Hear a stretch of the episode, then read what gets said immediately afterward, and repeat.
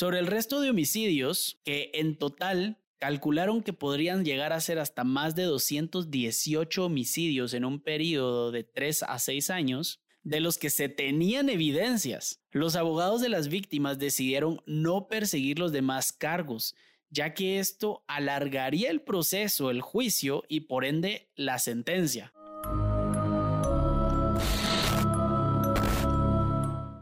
¿Qué tal amigos? Bienvenidos de nuevo a Escalofríos Podcast. Bienvenidos, yo soy Canche y conmigo, como siempre, hoy va a estar Meches. Mechi, ¿cómo estás? Buenas noches. Hola, buenas noches, muy bien. ¿Y tú? Bien, todo bien, un poco cansado, eh, triste, con noticias tristes, un poco bastante triste y enojado con la política de este país, con los políticos de este país. Tristemente, pues eh, hoy les tenemos un triste anuncio vamos a tener que posponer la fecha del evento en vivo. Ya está, estaba confirmado y ahora les puedo confirmar que lo más probable es que no vaya a suceder por las nuevas disposiciones gubernamentales y sanitarias que pusieron. No se puede no solo no vender, no se puede vender alcohol. No se puede vender licor, perdón, no se puede vender licor después de las seis de la tarde todos los días. Ahí sí que ya strike uno. Segundo, tampoco pueden los, los lugares, los restaurantes los comercios no pueden juntar mucha gente eh, adentro, así que no les saldría cuenta a los restaurantes. Strike 2. Y el gremio de restaurantes también se está juntando para protestar contra estas medidas y están tomando ahí sus acciones, por lo que ahorita no están pensando en hacer ningún evento en ningún restaurante de la ciudad. Strike 3, estamos fuera y por el momento pospuesto el evento, eh, pero lo más seguro es que dos semanas creo que van a durar las nuevas disposiciones, ¿me contaste tú? Sí, seguramente en agosto se podrá hacer, pero ojalá. Ojalá, si no vamos a tener que esperarnos hasta Halloween, que sería cool, pero ya para Halloween mejor hacer uno ya con práctica, ya teniendo ahí media la gente a ver si llega o no llega.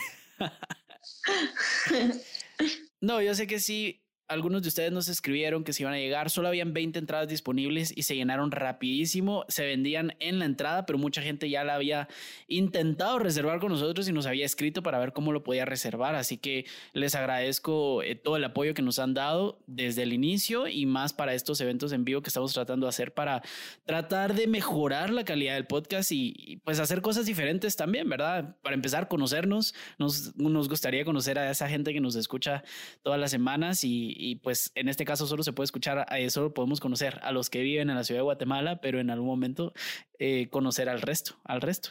Sería Sería bonito, pero bueno, con esa triste nota comienzo el episodio de hoy. Bienvenidos al episodio número 2 de la temporada número 4. Este episodio se titula Harold. ¿Harold qué era? Harold Shipman, Doctor Muerte. Me pasé tres días escribiendo sobre este señor y se me olvidó su nombre en el momento en que lo estoy grabando. Parezco principiante en esto. ¿Qué estás tomando hoy? ¿No estás tomando nada? ¿No tenés tu taza, tu taza María? No, hoy tengo agua. no tengo vino, entonces... Si no hay vino no se puede. No. No, Para, para estos temas te lo acepto, pero si estuviéramos hablando de otra cosa, sí te diría yo, mm, tenés un problema, tenés un problema. Está bien, pero, pero bueno, con esta triste nota y con nuestras bebidas, hoy los dos tenemos agua pura. Vamos a comenzar el episodio de hoy. Recuérdense que va a seguir saliendo siempre en Spotify y van a poder vernos si quisieran ver nuestros lindos y bellos rostros en Facebook y en YouTube. También pueden estar viendo los episodios. Eh, en Spotify, Apple Podcast, Google Podcast, Anchor, donde quieran. Sí, en Instagram vamos a estar subiendo todos los recursos de este episodio, las imágenes, los videos y los audios para que puedan completar su experiencia. Este episodio va a estar saliendo viernes a mediodía, entonces viernes a mediodía, cuando lo estén escuchando, ya están los recursos en Instagram. Vayan a verlo para que sepan quién es este señor y cuáles, quiénes fueron sus víctimas y toda la información que tenemos aquí. Comenzamos entonces. En 1995, John Shaw era un taxista que trabajaba en el área del sur de la ciudad de Manchester, en Inglaterra. Como cualquier otro taxista, esperaba durante el día para encontrar clientes que pudiera transportar. Sin embargo, tenía también clientes frecuentes que por la confianza que le tenían, lo llamaban solo a él cuando tuvieran que salir de sus domicilios. En promedio, la mayoría de sus clientes usuales eran de edades avanzadas, personas de la tercera edad, en su mayoría señoras. Estas tenían que ir al hospital por citas médicas y de regreso a su casa. Estos eran los clientes que siempre lo llamaban. Para el señor Shaw, estos eran clientes, sí, pero también eran sus amigos.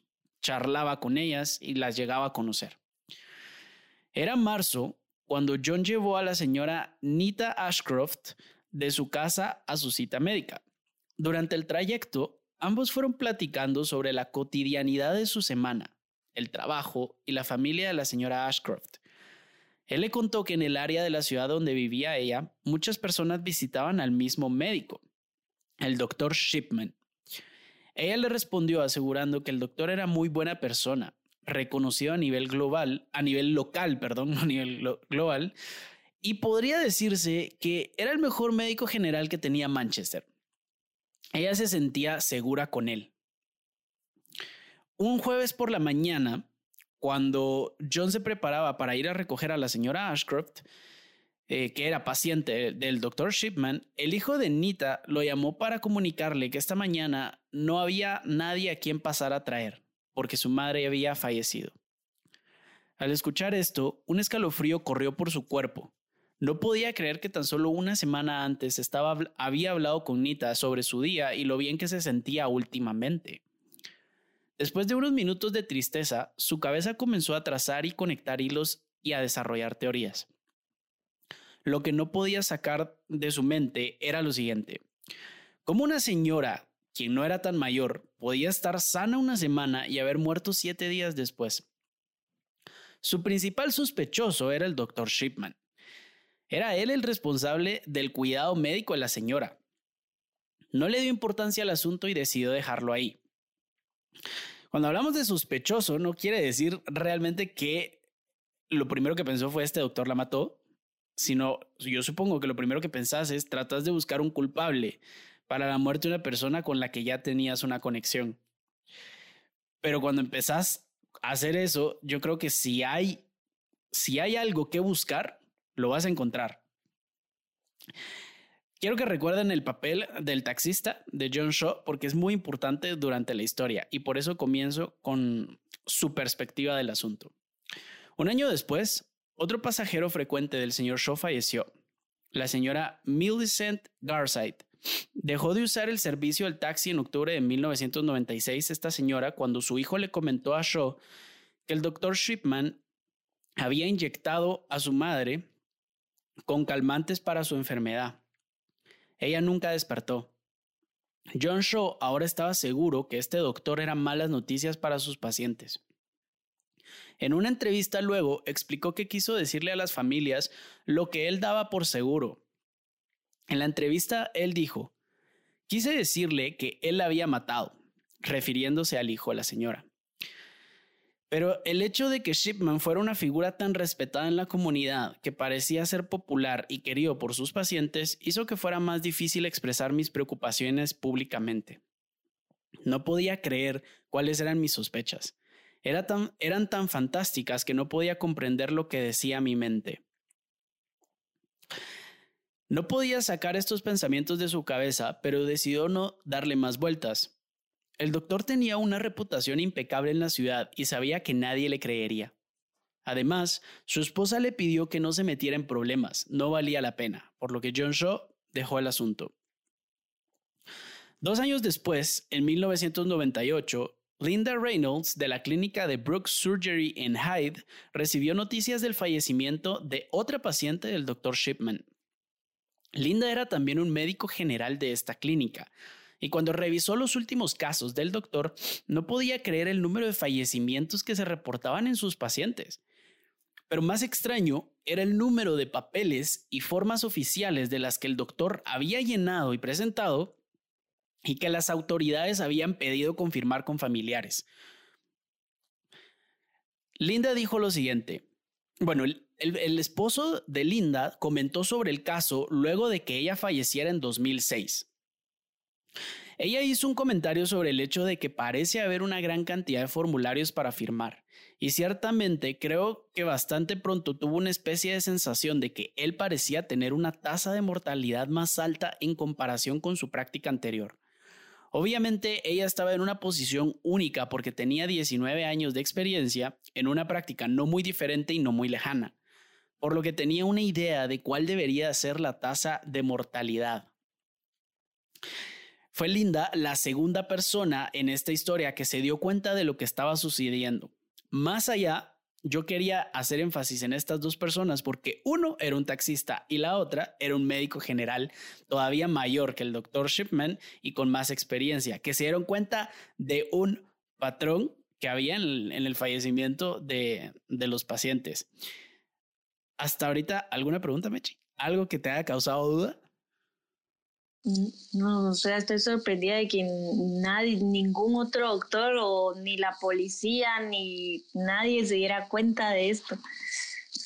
Pues aquí es donde empieza todo, porque cuando Linda Reynolds se da cuenta de esto, y más adelante tengo unos datos estadísticos que también me quedé como, bueno, cuando los leí, cuando los investigué, fue una persona, un experto en estadísticas forenses, quien lo resaltó y dijo, si se hubieran dado cuenta en los números de muertos, bueno, ¿para qué se los adelanto? Lo vamos a ver más adelante. En marzo de 1998, Linda decidió acudir con las autoridades locales para comunicar sus sospechas sobre lo que estaba sucediendo. La atendió el coronel John Pollard, del Distrito Sur de Manchester, al ser un caso basado en sospechas nada más, el coronel decidió asignar el trabajo de investigación a los oficiales más jóvenes del distrito. Estos cerraron la investigación un mes después, el 17 de abril, sin realizar ningún arresto. En agosto de este año, John Shaw se armó de valor y decidió por, fin ir a confesar lo que sospechaba a la policía informó que sospechaba que el doctor Shipman había asesinado a 21 de sus pacientes. No fue sino hasta este momento que los oficiales tomaron en serio las declaraciones y decidieron abrir una investigación formal sobre el sospechoso. O sea, no fue sino hasta que el hombre blanco fue a decir las cosas que le creyeron. Literalmente. Triste, pero también estamos hablando de hace más de 20 años. La policía comenzó su investigación visitando a las familias de sus pacientes más recientes. Así fue como se toparon con Angela Woodruff, hija de la última víctima del doctor y detective y, y detective policial. Angela era detective. Kathleen Grundy, la señora Catherine Grundy fue encontrada muerta en su casa, completamente vestida, la mañana del 24 de junio de 1998. Al encontrar el cuerpo, la familia lo primero que hizo fue llamar a los servicios médicos y consigo al doctor que atendía a su madre desde hace unos años, el doctor Shipman. Cuando este llegó, confirmó a la policía que esa mañana había hecho un control de sangre de rutina a la señora, Luego dejó la casa y cuando se fue, ella seguía viva. ¿Por qué les dije que estaba completamente vestida? Porque la escena en la que cuentan cómo la encontraron fue muy extraña, sentada en su sala. Es decir, como que si de un momento a otro se hubiera muerto. ¿Qué es lo primero que se te ocurre cuando encontrás una persona muerta, pero sentada en su sala? O sea, no tiene heridas, no tiene nada. Ocurre nada, porque si hubiese sido un infarto, pues, al menos se agarran el pecho y se tiran al piso. Al piso, ajá. no se me ocurre nada. pues lo mismo pensé yo, si hubiera sido un infarto, por lo menos se, se, tiran al piso, o sea, dejan de respirar, eh, se quedan morados en un momento, no sé pero encontrar una persona o sea, sentada en la sala de su, en, en, la sala de su casa y, ya sin, sin, sin respirar, sin, sin tener vida, me pareció demasiado extraño y a la familia definitivamente también. Lastimosamente tuvo que llegar hasta este paciente que tenía a una hija que era detective para que pudieran hacer algo y que causara esta duda. La muerte de la señora, según el informe oficial y firmado por el doctor, había sido por muerte natural por edad mayor. La familia no estaba segura de esto y a pesar de que la familia tenía dudas de su fallecimiento, lo que realmente los hizo brincar del asiento fue el testamento de la señora. En él, Kathleen Grundy no dejaba nada para sus hijos, pero sí dejaba alrededor de 400 mil dólares al doctor Shipman. Según decía el documento, por haberla ayudado y acompañado en sus últimos días. O sea, no había visto yo una cagada más grande de un asesino serial hasta ahora. O sea, algo tan, tan estúpido, tan ilógico como por, o sea, ¿qué crees que haya pasado por su cabeza como para decir, ah, me, he salido con la mía muchas veces, creo que en esta me voy a dejar un poco de dinero? Lo que pasa es que como es gente muy impulsiva, ya ni siquiera piensan, ¿me entendés? Va, y, te lo pongo así. Todas sus víctimas son mayores, eh, son de la tercera edad. De hecho, la persona, una es la víctima que, que menor edad tenía, tenía 42 años cuando, cuando este señor la mató. Y se considera que entre las demás víctimas posibles pudo haber un niño de cuatro años, pero concentrándonos en las, en las mayores, a ninguno le robó. O sea, nunca se metió con el testamento de nadie no fue sino hasta con esta señora, que fue la última, pero, pero con esta señora sí. Pero seguramente con tal vez los otros no tenían tanto y con esta hijo, bueno, me voy a aprovechar de alguna manera. Y como eran todos mayores, era más fácil de manipularlos. Tal vez sí, tal vez sí, tal vez porque con ella sí vio algo, algo de dinero en la casa, no sé, de cualquier manera creo que hubiera podido robar, no sé, joyas o cosas así. O sea, no me, no me, no tiene lógica para mí el hecho de que le haya robado una de sus víctimas después de que eran como 20. Tal vez estaba drogado en ese momento y por eso hizo las cosas así. Y cuando uno está drogado puede robar, puede hacer cualquier. Es que, es que no fue robar, sino ahorita te, ahorita te digo cómo fue. La policía decidió cuestionar al sospechoso Shipman se defendió asegurando que en sus diarios médicos él había constatado la adicción a heroína y a otros medicamentos que tenía la, señora Grundy.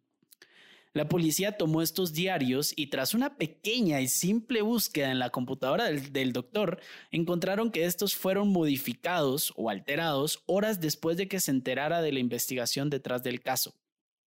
Obviamente es como cuando te metes un documento y te sale última modificación y la fecha y la hora, ¿verdad?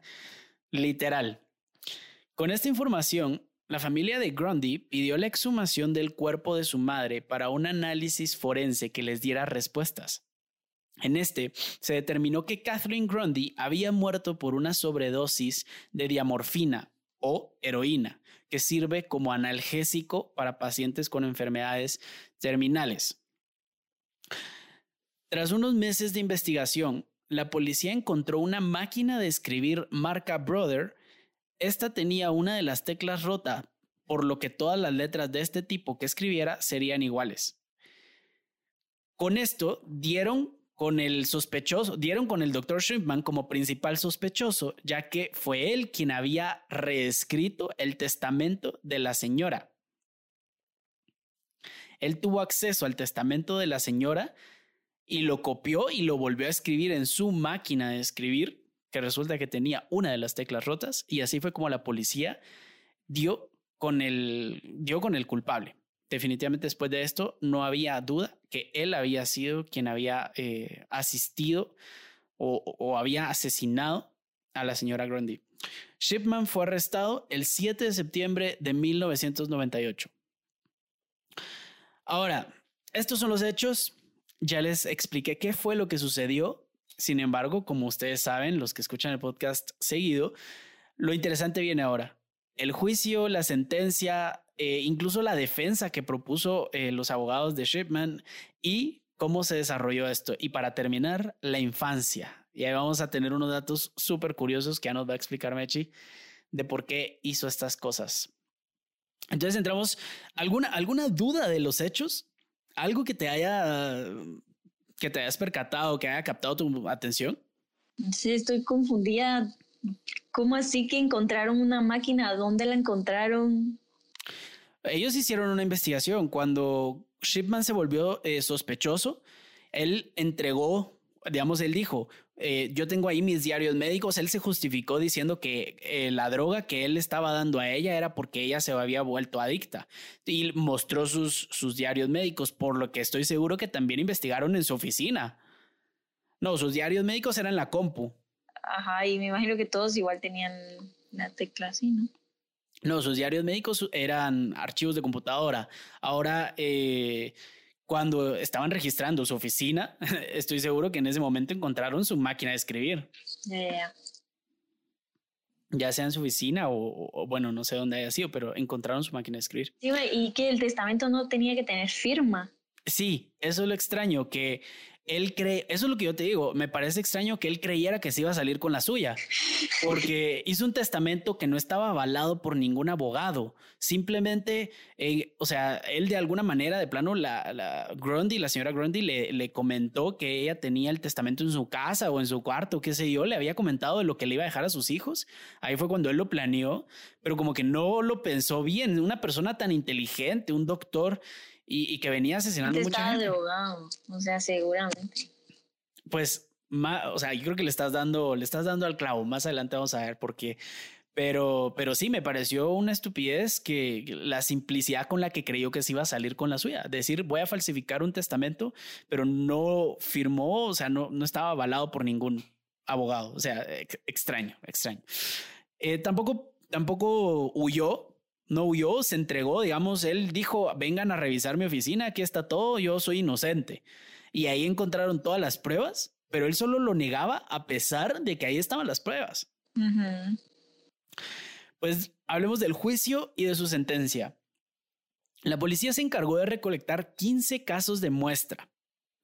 En inglés no me recuerdo cuál era la traducción exacta de 15 casos de como de muestreo, pero se refiere a que de, todos los, de todas las sospechas, de todos los casos en donde él es el principal sospechoso, tomaron 15, ya sea recientes, viejos o donde hayan más pistas, tomaron 15. De esos 15, como son diferentes, van a poder sacar una idea de si era él en todos y cuál era su modus operandi, escogiendo entre sus pacientes más recientes que hubieran fallecido bajo su cuidado, para comprobar las teorías que ellos tenían, la investigación determinó lo siguiente. Uno, de los 15 casos escogidos, hubo homicidio en primer grado en todos. Dos, a cada víctima se le administraron dosis altas de diamorfina, que era el analgésico, que es la heroína. Tres, todas las actas de fallecimiento habían sido redactadas y firmadas por el doctor Shipman.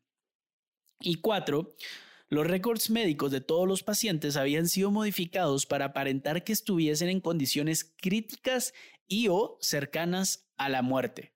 Es decir, este tipo, experiencia en falsificar, tenía mucha. Además de que era médico general.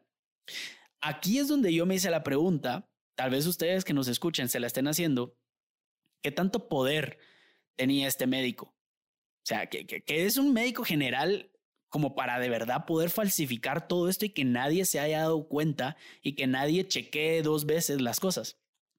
Pues entonces me puse en contacto con una médico general de, de, aquí, de Guatemala, para hablar un poquito sobre el tema y que me diera su opinión sobre esto. Vamos a escuchar qué me puede decir ella sobre dos cosas. La primera, la autoridad que puede tener el médico general en un hospital. Y la segunda, el acceso a las drogas que usaba, digamos, estas sustancias, qué tan fácil conseguía todas estas sustancias. No tenía que firmar que él las sacó, no tenía un límite para usar por ley y eh, qué tanto podía falsificar estos documentos. Vamos a escuchar.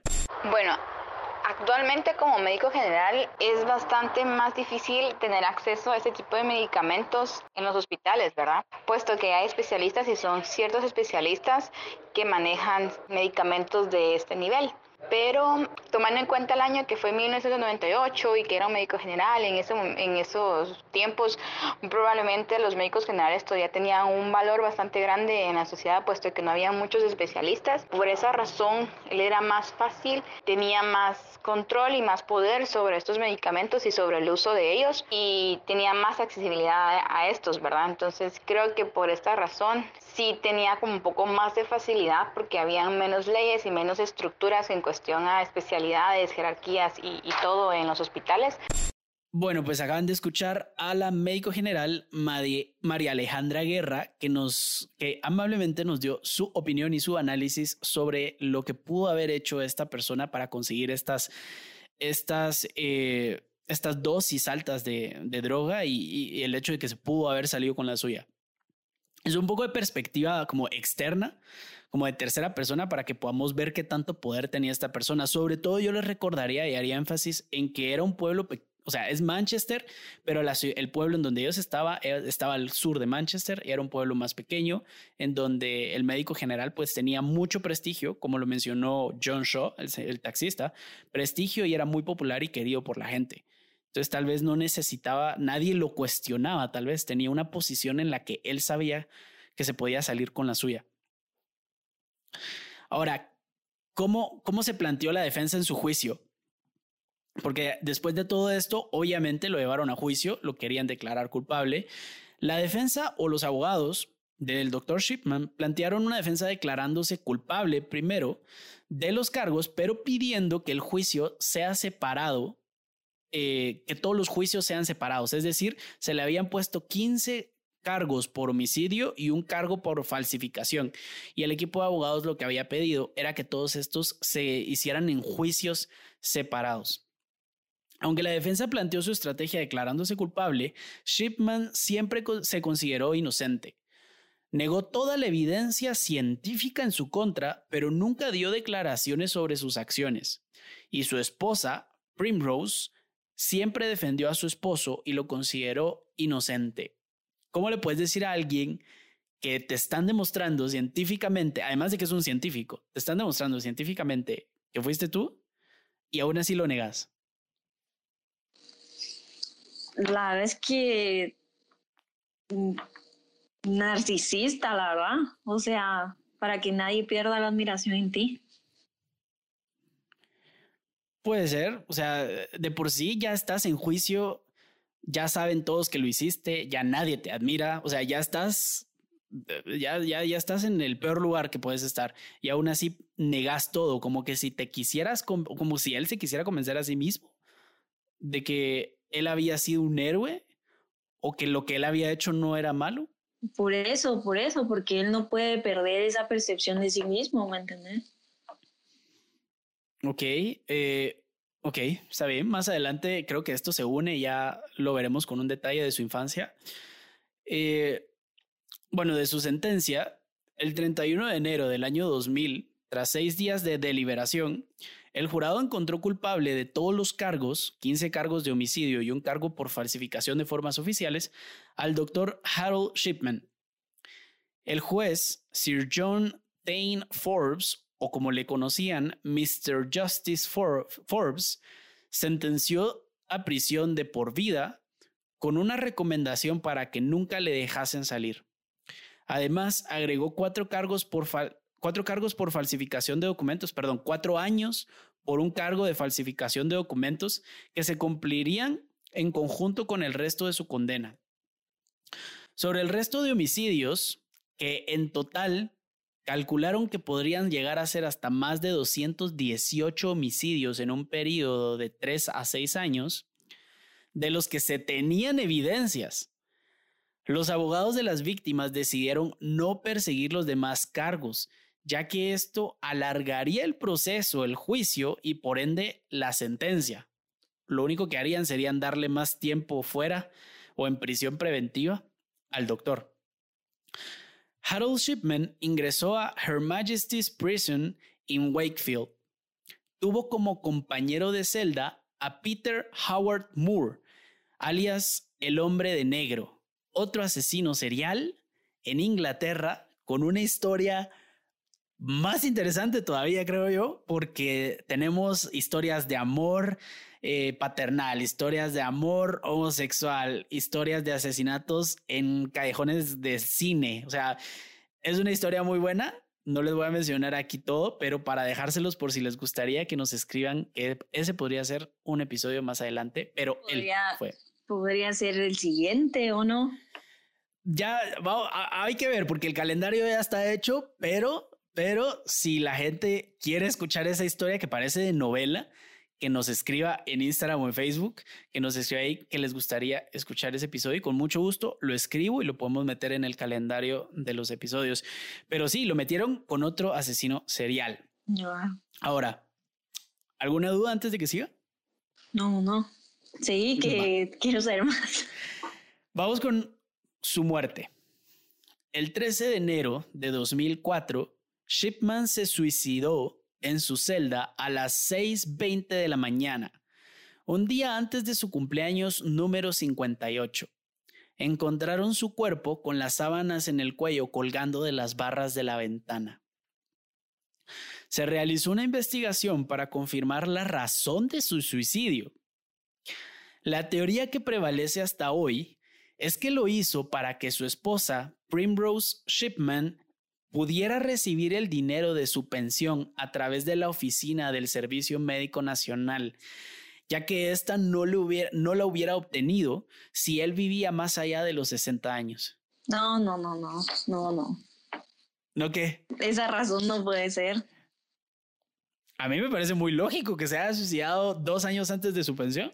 No, pero es que si es una persona narcisista, ¿qué le va a importar que su esposa reciba dinero o no? Si lo único que le importa es él en la vida. Y con razón se suicidó, pues tiene mucha relación con un ser narcisista.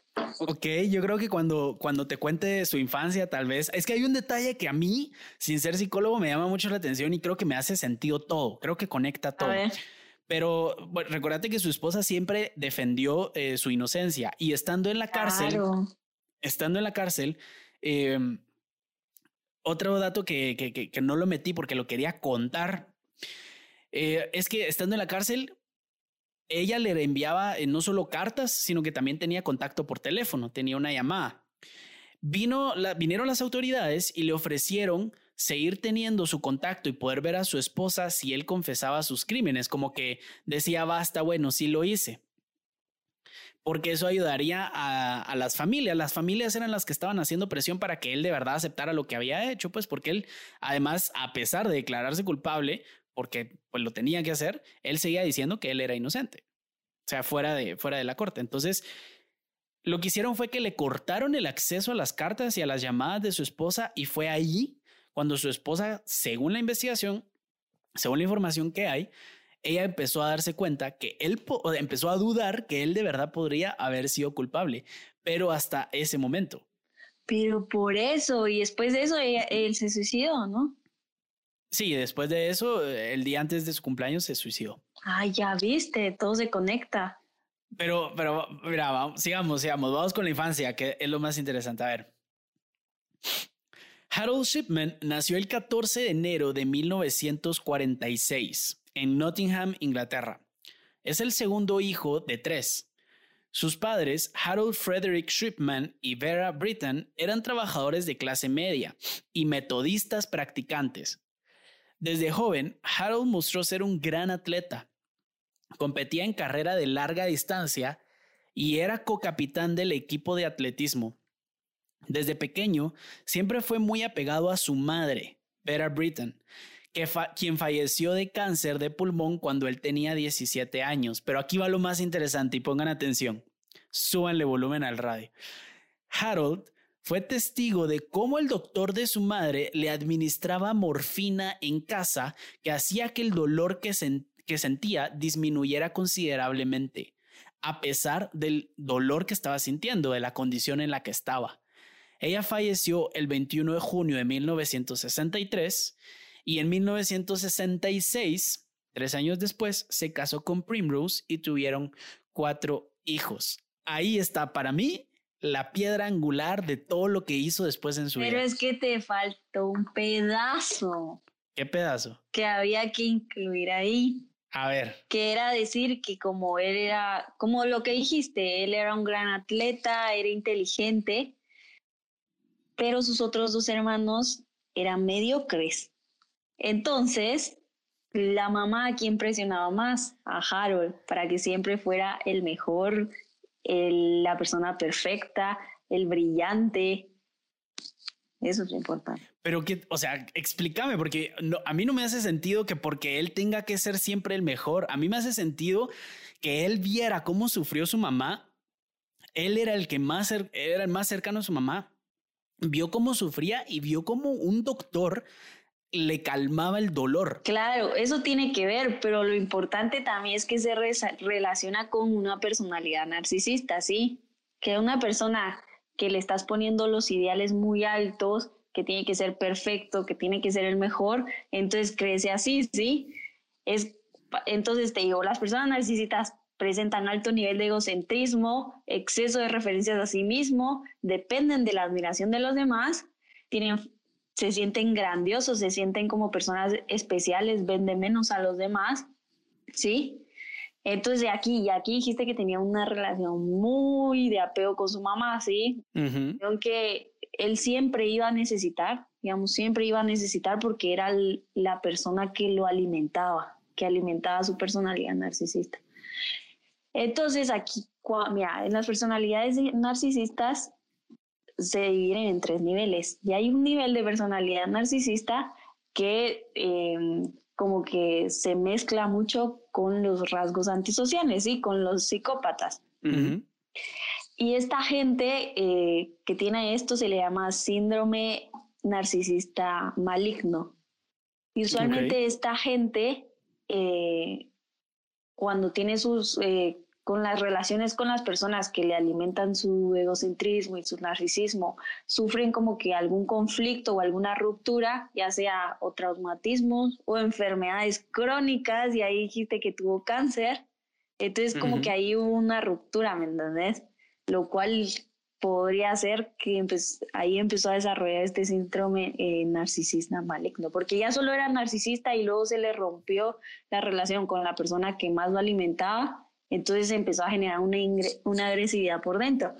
Y por ende, así como dijiste, seguramente su método para atacar a los demás era obvio el de la morfina, porque ya lo, ya lo mencionaste. Pero, a ver, él consideraba que atacar a una persona, ¿por qué, ataca, o sea, ¿por qué atacaría a alguien que era prácticamente su madre?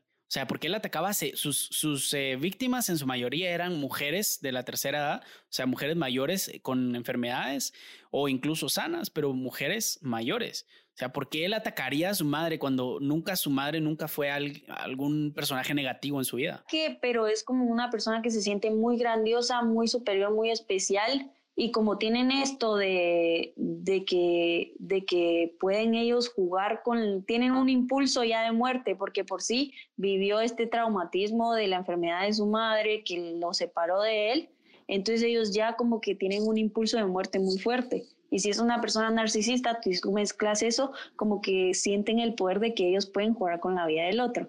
Entonces, ¿cuál iba a ser su punto más fácil? Gente que se pareciera más a su mamá, porque si su mamá fue su persona grandiosa y vivió esto, él dijo, bueno, yo puedo, entonces yo puedo tal vez jugar con la vida también de unas de personas así que va a ser más fácil, que me van a considerar igual de grandioso como me considero mi mamá, me van a idealizar igual que mi madre y puedo ir jugando con su vida.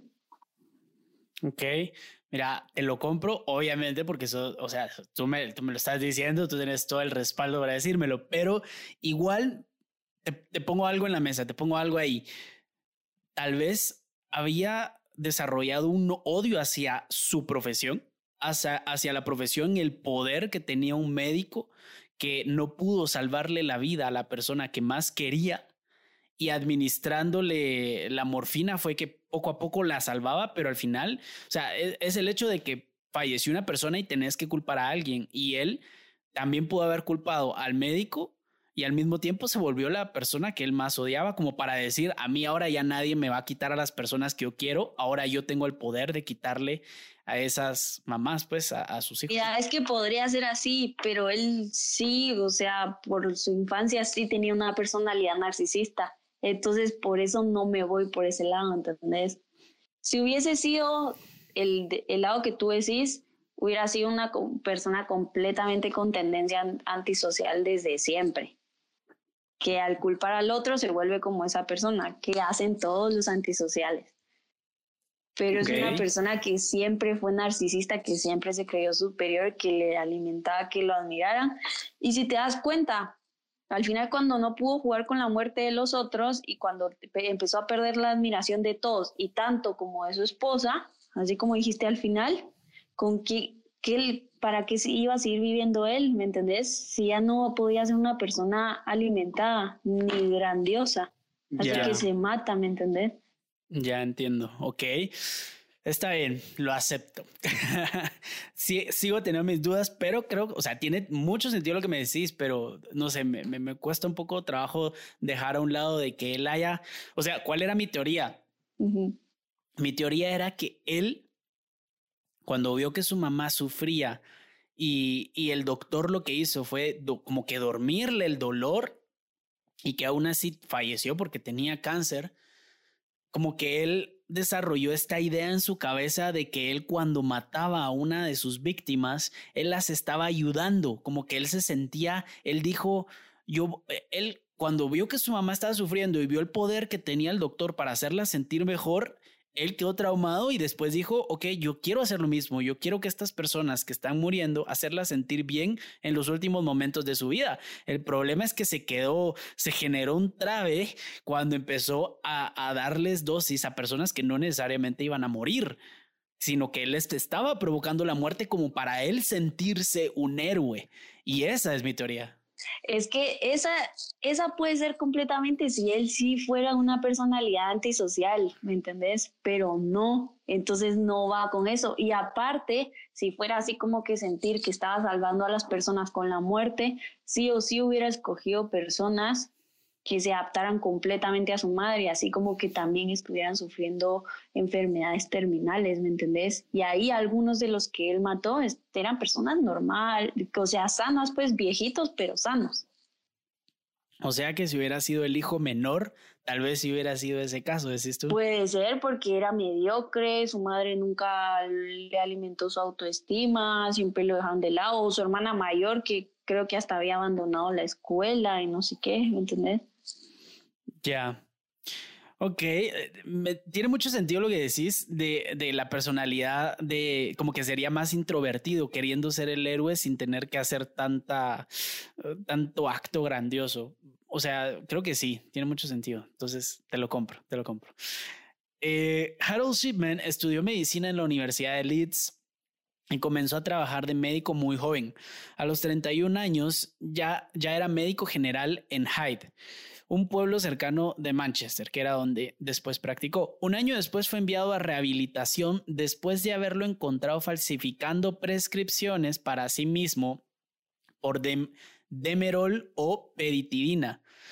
Petidina, perdón, petidina, que es un narcótico analgésico que actúa como represor del sistema nervioso central y se utiliza para aliviar el dolor de intensidad media o alta. Era para él. Ajá, era para él. Él se volvió adicto a esto. ¿Qué puedes agregar en tu análisis? ¿Qué cambia? Una persona con esto, con síndrome narcisista maligno, siempre va a tender a tener un tipo de adicción, ya sea al sexo o a las drogas o al alcohol.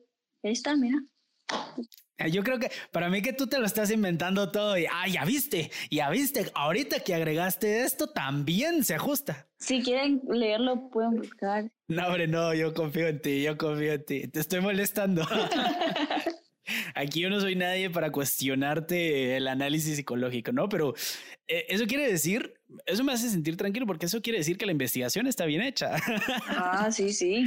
todo tiene sentido, todo tiene sentido. Ok, entonces lo dejamos en que es un síndrome de qué?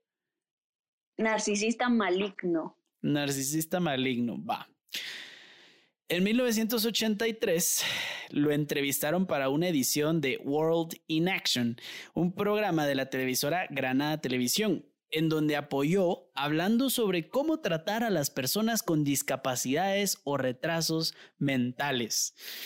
¿Algo que agregar aquí? Eh, ¿Algo que tenga que ver? ¿Nada? Sí, sí, lo mismo. Suponete hablar de cómo tratar a personas con discapacidades o retrasos mentales para que más gente lo admirara por su interés en esas personas, ¿me entendés? Ok. En 1993 puso su propia clínica al sur de la ciudad de Manchester y se volvió un médico reconocido en la ciudad, ganándose el respeto de la comunidad y precisamente por eso pasó tantos años sin que descubrieran lo que estaban haciendo. Ok. Entonces, yo creo que tiene un, un, buen hilo conector todo lo que me estás diciendo. Eh, se encienden lucecitas cada vez que me vas dando argumentos detrás de, de la teoría. Y, y, espero que los que están escuchando también les haga sentido. Si no, pues también que nos dejen sus teorías, qué piensan, algo que se nos haya pasado eh, por abajo, que no nos hayamos dado cuenta y, y, que nos lo puedan rescatar en los comentarios en Instagram o en Facebook. Para terminar, dejé unos datos interesantes de que salieron de la investigación que no pude meter en la, narrativa porque no venía mucho al caso, me iba a desviar, pero que sí valía la pena mencionar. Son dos cosas. La primera, en 2003, ah, este era el dato estadístico que les digo que estaba bien interesante. En 2003, David Spiegelhalter, Spiegelhalter, algo así, Spiegelhalter, propuso que un análisis estadístico hubiera podido alterar, al alertar a las autoridades de lo que estaba sucediendo en la ciudad en 1996, la estadística de muertes de señoras de la tercera edad en Manchester había subido en un exceso de 67 casos más que el año anterior. Para 1998, o sea, 96, 97, 98, tres años después o dos años después a partir de eso, la estadística excedía en 119 casos más. Nadie se puso a decir, oigan, como que aquí se están muriendo más mujeres que el año pasado. Algo tiene que estar pasando. Algo tiene que estar sucediendo aquí. Nadie se dio cuenta de esta estadística. Ese es el primer dato. Y el segundo, Harold Shipman es el primer y único doctor en la historia de Inglaterra que ha sido encarcelado por, enjuiciado y encarcelado por asesinar a sus pacientes, ya sea uno o más. En 1957, a John Bodkin Adams se le adjudicaron cargos por asesinar a un paciente, pero lo encontraron inocente. Según algunos expertos, Shipman podría haber tomado de inspiración el método con el que éste operaba. Este, yo, yo creo que me he confundido en una cosa y puedo corregir ahorita. Cuando les conté que había un asesino serial que tenía una historia Ah, de amor homosexual, de paterno que asesinaba en los cines. Yo creo que era este, pero no estoy seguro. Les lo voy a buscar ahorita. ¿Algo que agregar para terminar el caso, Mechi? Eh, no, solo que ojalá lo, lo busques y, y lo corrijas. Sí, ahorita.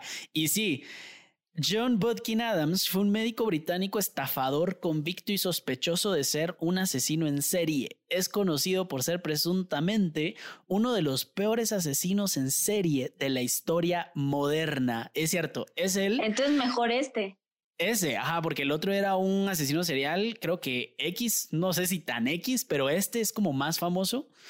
Y, ah, va, y vi investigué el método con el que este asesino, con el que John Bodkin Adams asesinaba a sus víctimas y tiene mucho, mucho de relación con lo que está haciendo, con lo que hizo eh, Harold Shipman. No se los voy a dejar, no se los voy a decir ahorita. Es una historia que parece novela, no se los voy a decir, pero porque si lo quieren escuchar, ya saben qué tienen que hacer. Like, suscribirse.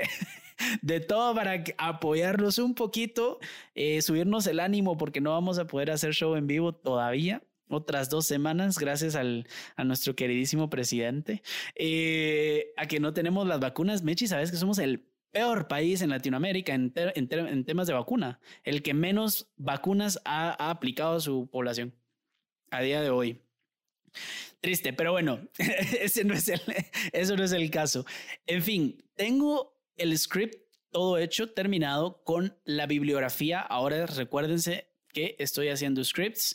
Eh, o sea, los estoy haciendo un poquito más atractivos al ojo porque si ustedes quieren tener este script, solo nos tienen que escribir eh, al correo escalofriospod.gmail.com para que nosotros les podamos enviar una copia y vamos a estar viendo cómo podemos estar trabajando esto los scripts para que todos los que quieran contárselos a, no sé, a sus amigos o a su familia o lo que sea, o tener algo escrito de la historia con toda la bibliografía y las pruebas de todo, pues lo puedan tener ustedes también de cualquier parte del mundo porque es por internet. Entonces, no duden en escribirnos.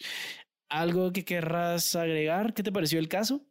La verdad es que me pareció muy interesante por, por la patología que tenía, pues. No, todavía no he ubicado a otro asesino serial que, que tenga esa patología. De 1 a 5, ¿cuánto le das? Así como de, a ah, este cuate me pareció súper inteligente o, o, a ver, de 1 a 5, ¿qué tan buen asesino sería Lera? sí, yo creo que un 1 le daría yo, porque yo creo que se salió con la suya por ignorancia de los demás, no porque lo planeara bien. Sí, aparte también un poco aburrido su método, ¿no? Sí, no, no tenían. ¿Qué querías que hiciera? Que les inyectara, no sé, gasolina de carro o algo así para que y les prendiera fuego y no sé.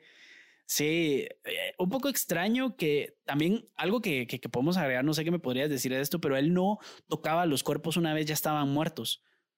O sea, no los ponía, por ejemplo, en poses, no los, poses me refiero a que no los ponía, por ejemplo, en el, en el piso del, del, de la casa, como que si se hubieran caído, no les hacía nada, simplemente le, inyectaba a la señora y se iba y esperaba que muriera, ¿me entiendes? O sea, algo que tenga que ver con esto, no sé. A mí es por eso, porque como era una persona que lo único que le importaba era creerse superior y poder jugar con la vida y con la muerte, yo creo que tal vez él trataba varias veces de inyectar un poco, un poco más, un poco menos, hasta que, hasta que llegara la vez en que la persona ya no podía más, ¿me entendés? En que ya había una sobredosis y se moría. Como que si fuera una lotería. Ajá, yo creo que eso era lo que le importaba, jugar con eso y ver hasta cuánto la gente vivía o hasta cuánto se moría y ya lo que pasara después no le importaba. Ok, está bien, te lo compro.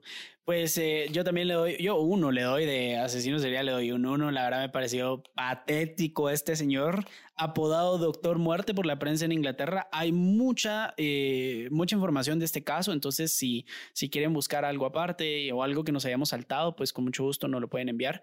Eh, pero sí, y como como análisis psicológico creo que me gustó mucho analizar esto. O sea, a mí me llamó la atención que fuera tan descuidado, eh, no sé, y el hecho de que se considerara como, yo así fue como yo lo vi, que se considerara como un héroe para estas personas en las que prácticamente les decía así como, no te preocupes, yo te voy a salvar de este dolor.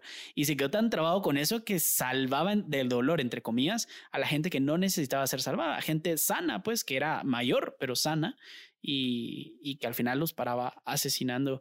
Y que también el hecho de por qué pregunté a una persona que es médico general hoy en día es porque me pareció que muy fácil había tomado los medicamentos, había asesinado a tantas víctimas y nadie se había dado cuenta, o sea que sus pacientes se morían, eh, gente que, que, estaba sana, que era grande, pero que estaba sana, me pareció muy extraño y por eso es que les dejé los audios de esta persona que, que, que gratamente nos ayudó, eh, Alejandra. Entonces, pues espero que les haya gustado el caso. Ya saben que la semana entrante viene otro. No va a haber show en vivo, tristemente. Va a haber caso normal. Vamos a seguir grabando, por supuesto, y van a seguir teniendo su caso, su dosis de escalofríos semanal. Nosotros vamos a, dormir eh, con este analgésico que es el podcast semana a semana. Eh, y nos creemos que tenemos un complejo de, ¿de qué era? Dijiste. Tenemos síndrome de narcisismo ah, maligno, con la Mechi y les estamos inyectando su dosis de escalofrío semanal. Mal chiste, pero para terminar el podcast.